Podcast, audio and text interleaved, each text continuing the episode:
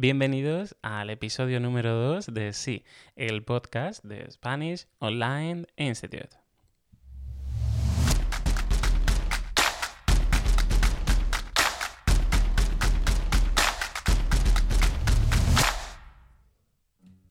En este episodio nos centramos en la gramática y lo hacemos en particular con uno de los temas que genera más problemas a los estudiantes de español, el uso correcto del verbo ser y el verbo estar. Lo primero que tenemos que plantearnos es por qué. ¿Por qué les cuesta tanto a los estudiantes de español usar correctamente estos verbos, el verbo ser y el verbo estar? ¿Saben los estudiantes en qué contextos se usa el verbo ser y en qué contextos se usa el verbo estar?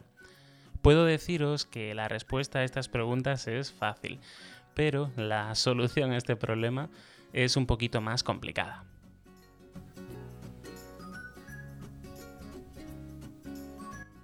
El verbo ser y el verbo estar se usan en español como verbos copulativos. Y ahora os preguntaréis, bueno, eh, somos estudiantes de español, no somos filólogos. ¿Qué es un verbo copulativo? ¿Qué significa? Los verbos copulativos, como el verbo ser y el verbo estar, y podemos también incluir aquí en esta categoría también al verbo parecer, no tienen significado, es decir, no nos explican nada del sujeto al que se refieren. Por ejemplo, si yo digo nosotros somos o él está, necesito más información para entender de qué estamos hablando. Si pensamos en verbos no copulativos o verbos predicativos, em, estos aportan siempre suficiente información sobre la acción, la situación o el estado del sujeto. Por ejemplo, si yo digo ella canta, o vosotros estudiáis. Después eh, podemos añadir más información para valorar o entender mejor qué quiere decir ese verbo. Ella canta muy bien. O vosotros estudiáis alemán, pero solo con los verbos predicativos, cantar y estudiar, en este caso, podemos hacernos una idea general sobre qué estamos hablando o sobre qué queremos decir. Los verbos copulativos ser y estar necesitan ir acompañados de un sustantivo o un adjetivo que nos proporcione la información, ya que, como hemos dicho antes, con los ejemplos de nosotros somos o él está, los verbos ser y estar no aportan ningún significado.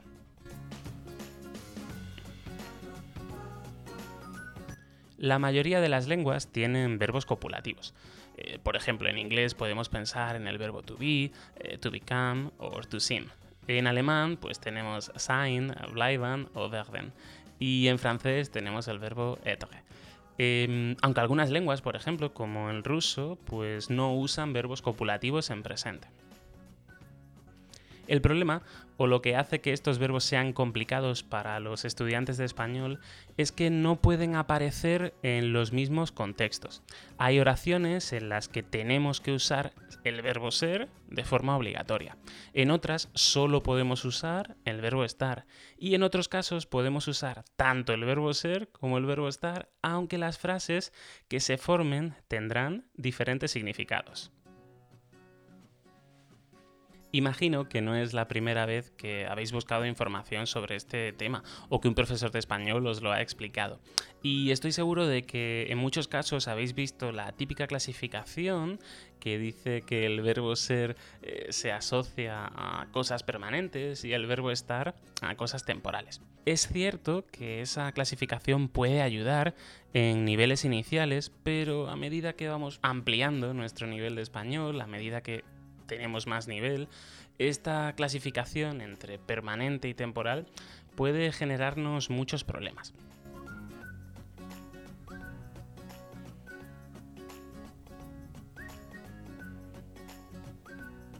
Vamos a comenzar entonces explicando en qué situaciones podemos usar solo el verbo ser.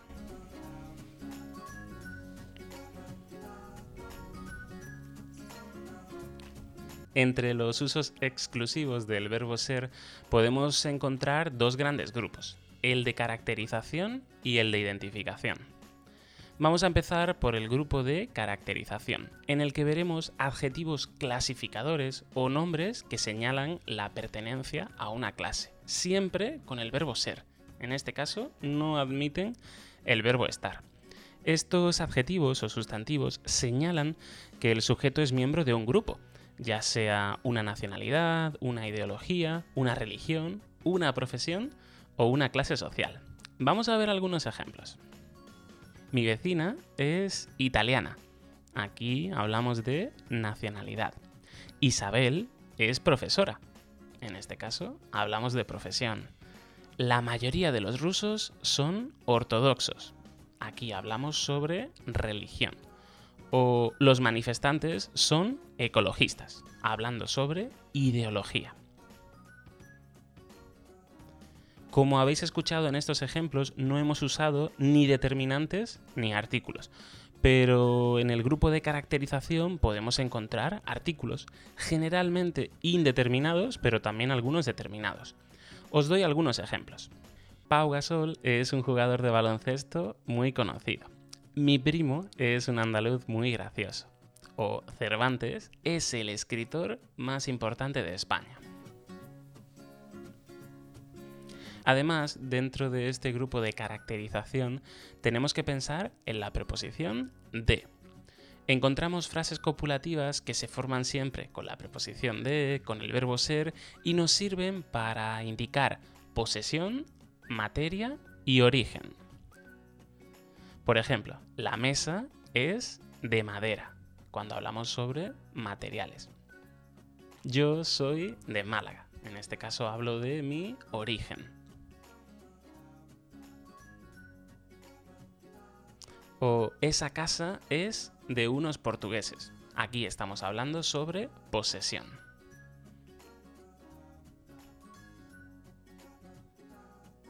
Por otro lado, aún dentro de los usos exclusivos del verbo ser, tenemos el grupo de identificación.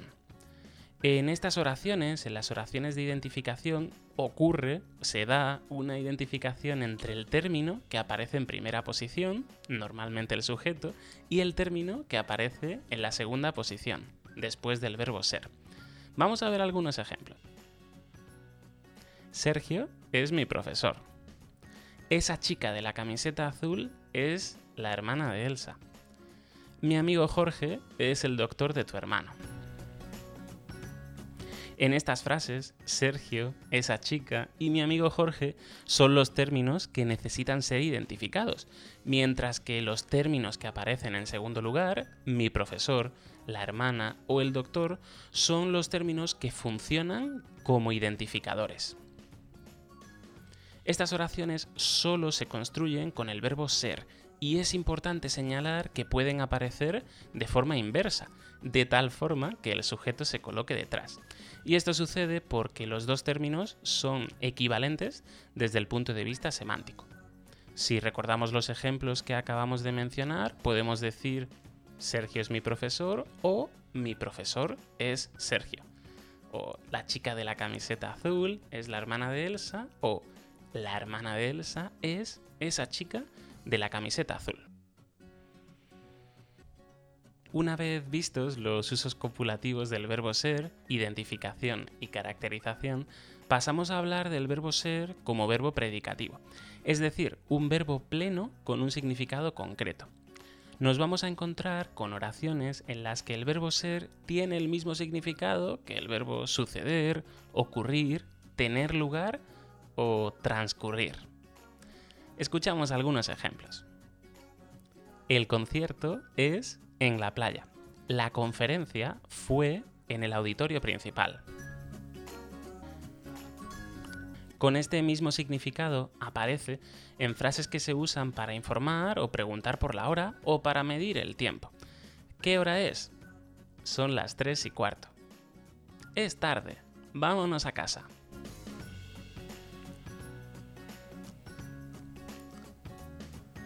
También lo podemos ver con este tipo de significado en oraciones coloquiales con complementos de tipo causal, modal o final.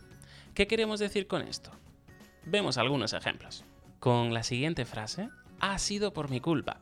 Vemos un valor causal. con la idea de que algo ha ocurrido por mi culpa o ha sucedido por mi culpa. Se reflexiona sobre algo malo que ha sucedido.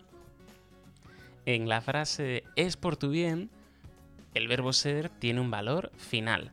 Tratamos de convencer a alguien de que haga algo que realmente no quiere hacer. Si escuchamos la frase ha sido sin querer, el verbo ser tiene un valor modal y la usamos para disculparnos de algo malo que hemos hecho sin darnos cuenta o realmente sin intención. Antes de terminar con el verbo ser, vamos a comentar algunos casos más. Podemos usar el verbo ser con el significado del verbo hacer. Es habitual decir he sido yo con el significado de lo he hecho yo. Es común utilizar esta estructura, pero con un sentido acusador, para señalar algo malo que ha ocurrido y normalmente como respuesta a la pregunta ¿quién ha... Por ejemplo, ¿quién ha olvidado cerrar la ventana? Ha sido Alberto.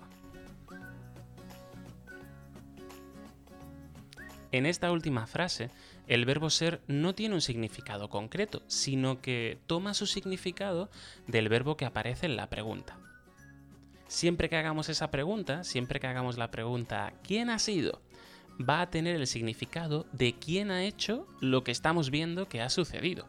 Y lo vamos a usar normalmente para cosas negativas, algo que se ha roto, algo que se ha perdido o algo que se ha ensuciado. Otro uso más es para preguntar cuánto tenemos que pagar por algo. Y es que la pregunta cuánto cuesta la usamos normalmente antes de consumir un producto. Si pensamos en una situación en un bar o en un restaurante o en cualquier comercio en el momento de pagar, la pregunta correcta sería ¿cuánto es? ¿Cuánto es en total? Son 12,30 o son 12 euros y 30 céntimos. El último uso del verbo ser que vamos a comentar es la estructura oracional es que, muy muy utilizada en el lenguaje coloquial, sobre todo para dar excusas. No puedo verte mañana, es que tengo mucho trabajo. No puedo comer chocolate, es que estoy a dieta.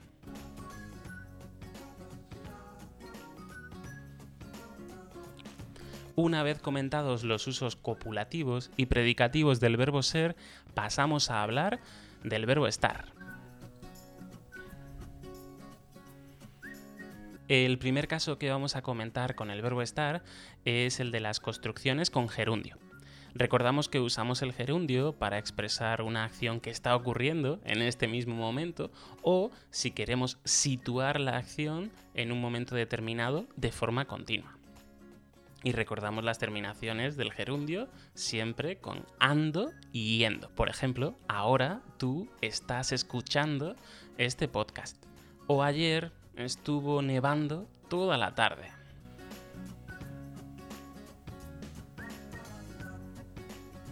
También encontramos estructuras del verbo estar con participio. Recordad las terminaciones ado, ido y algunas irregulares como hecho o visto. Estas construcciones señalan el resultado de una acción anterior que supone un cambio de estado en el sujeto. Por ejemplo, el coche está bien aparcado o la comida ya está preparada.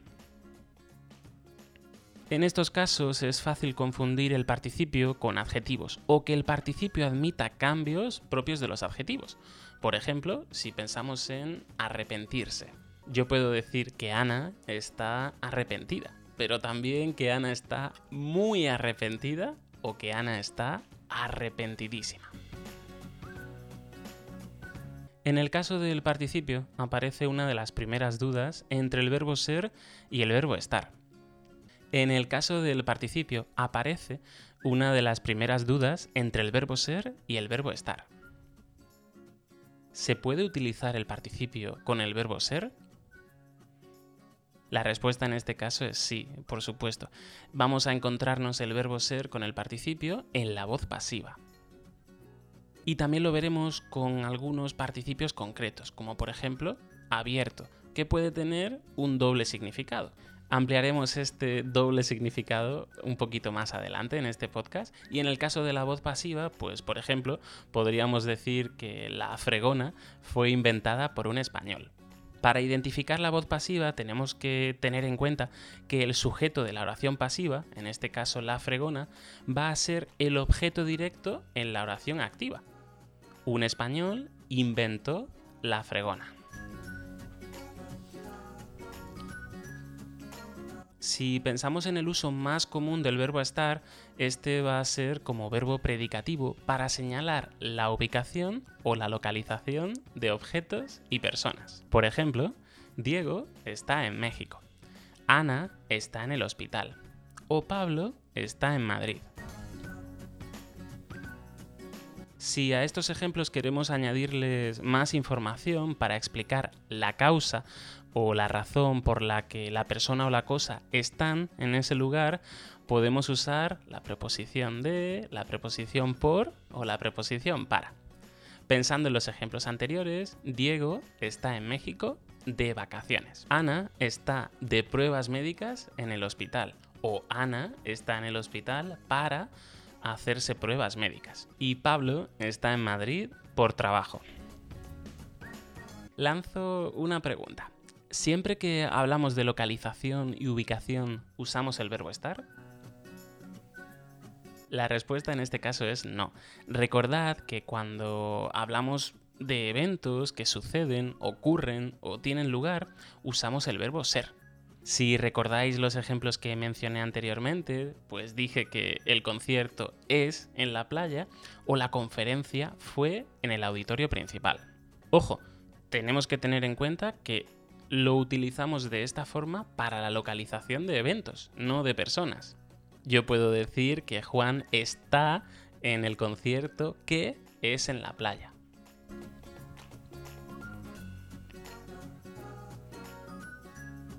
Y ya que empezamos a comentar excepciones entre el verbo ser y el verbo estar, es necesario señalar que cuando hablamos del tiempo usamos el verbo ser, pero se puede usar el verbo estar si pensamos en localización temporal. Por ejemplo, ahora estamos en primavera, la estación más bonita del año. Pasamos a comentar ahora el que puede ser el principal problema de los estudiantes a la hora de usar el verbo ser y el verbo estar, y es su uso con adjetivos. Vemos adjetivos que solo se usan con el verbo ser, como inteligente, experto, lógico o importante. Adjetivos que solo se usan con el verbo estar, como contento, cansado o enfermo. Y luego tenemos adjetivos que se pueden usar con los dos verbos, como bueno, abierto o listo. Este último grupo es el más numeroso y la elección del verbo ser o el verbo estar dependerá del significado que queramos transmitir. En estos casos, la diferencia entre el verbo ser y el verbo estar es muy sutil. El verbo ser no establece ninguna limitación del adjetivo y es un verbo neutro en cuanto al tiempo. Sin embargo, el verbo estar sí establece restricciones y limitaciones temporales a la cualidad que expresa el adjetivo. Es decir, esa cualidad, eso que nos expresa el adjetivo, puede desaparecer con el tiempo o puede desaparecer si las circunstancias cambian. Vamos a comentar el ejemplo particular de dos adjetivos, feliz y guapa. Yo puedo decir que Ana está feliz y que Ana es feliz. Y también puedo decir que Elena está muy guapa o que Elena es muy guapa. En estos dos casos, feliz y guapa muestran una limitación en el tiempo o establecen una diferencia frente al estado de felicidad de Ana o frente a la belleza de Elena. ¿Qué queremos decir con esto? Pues que hay una razón para que Ana esté feliz ahora, en este momento particular. Pues, por ejemplo, ha recibido una buena noticia. Y en el caso de Elena, lo mismo. Hay una razón para que esté especialmente guapa. Por ejemplo, va a cenar con unas amigas y se ha arreglado, se ha puesto un vestido muy elegante. En el caso del verbo ser, las situaciones se dan en una circunstancia habitual y cotidiana y no dependen de ninguna limitación temporal. Por lo general, Ana es una chica feliz, alegre y Elena es una chica guapa, atractiva.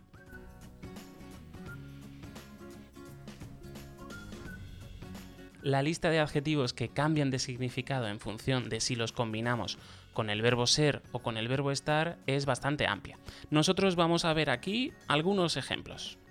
Empezamos comentando aquellos adjetivos que cambian totalmente de significado en función de si van acompañados del verbo ser o del verbo estar. En primer lugar, hablamos sobre abierto. Si combino abierto con el verbo ser, por ejemplo, los españoles son abiertos, me refiero a su forma de ser, a su mentalidad.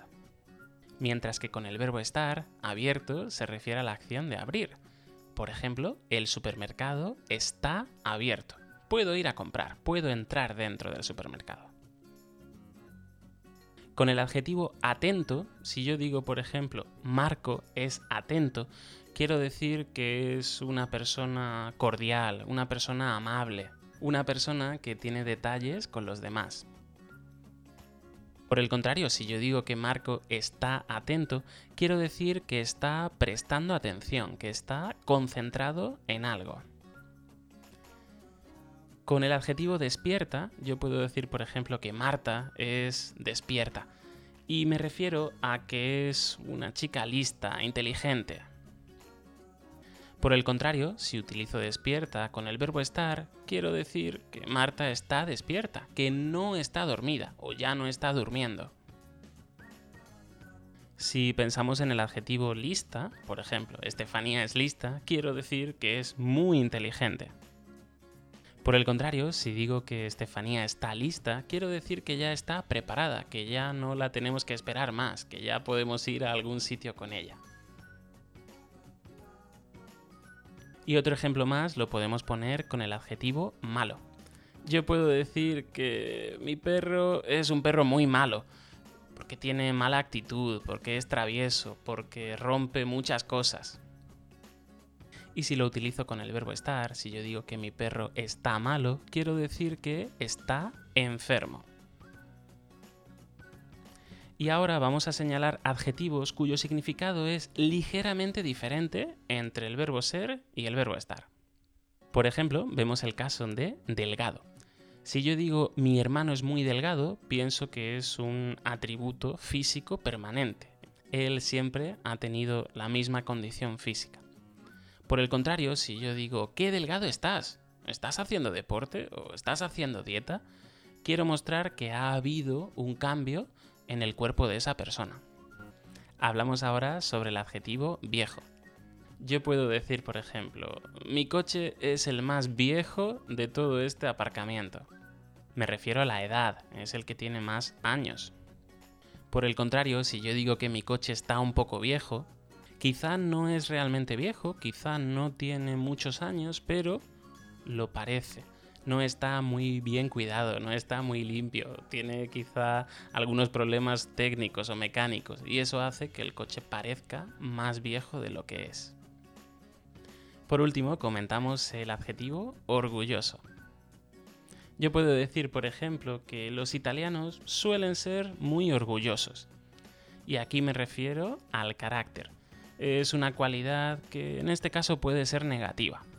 Por el contrario, si yo digo que estoy muy orgulloso de las notas de mis estudiantes, es una situación concreta. Estoy muy feliz de que mis estudiantes estudien mucho y luego hagan un buen examen.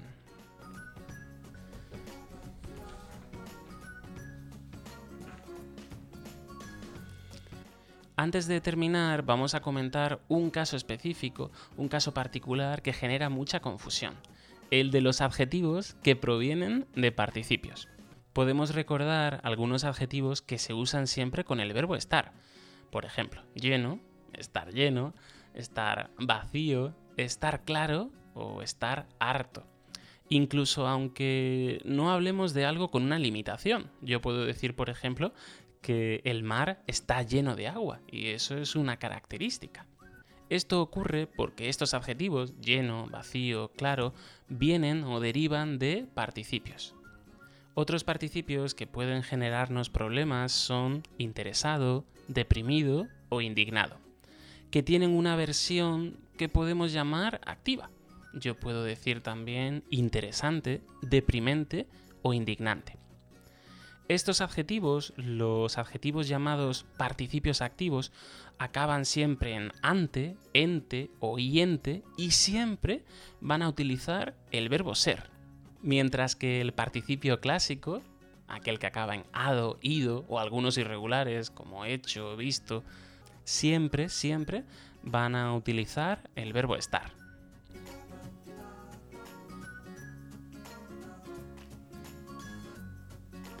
Bueno, y ahora después de toda esta explicación es el momento de practicar. Puedes encontrar algunas actividades para practicar el verbo ser y el verbo estar en nuestro blog y si quieres más actividades basadas en todo lo que has escuchado en este podcast, recuerda que puedes suscribirte a nuestra academia, a la Academia de Spanish Online Institute. Muchísimas gracias por escucharnos y nos vemos en el próximo episodio.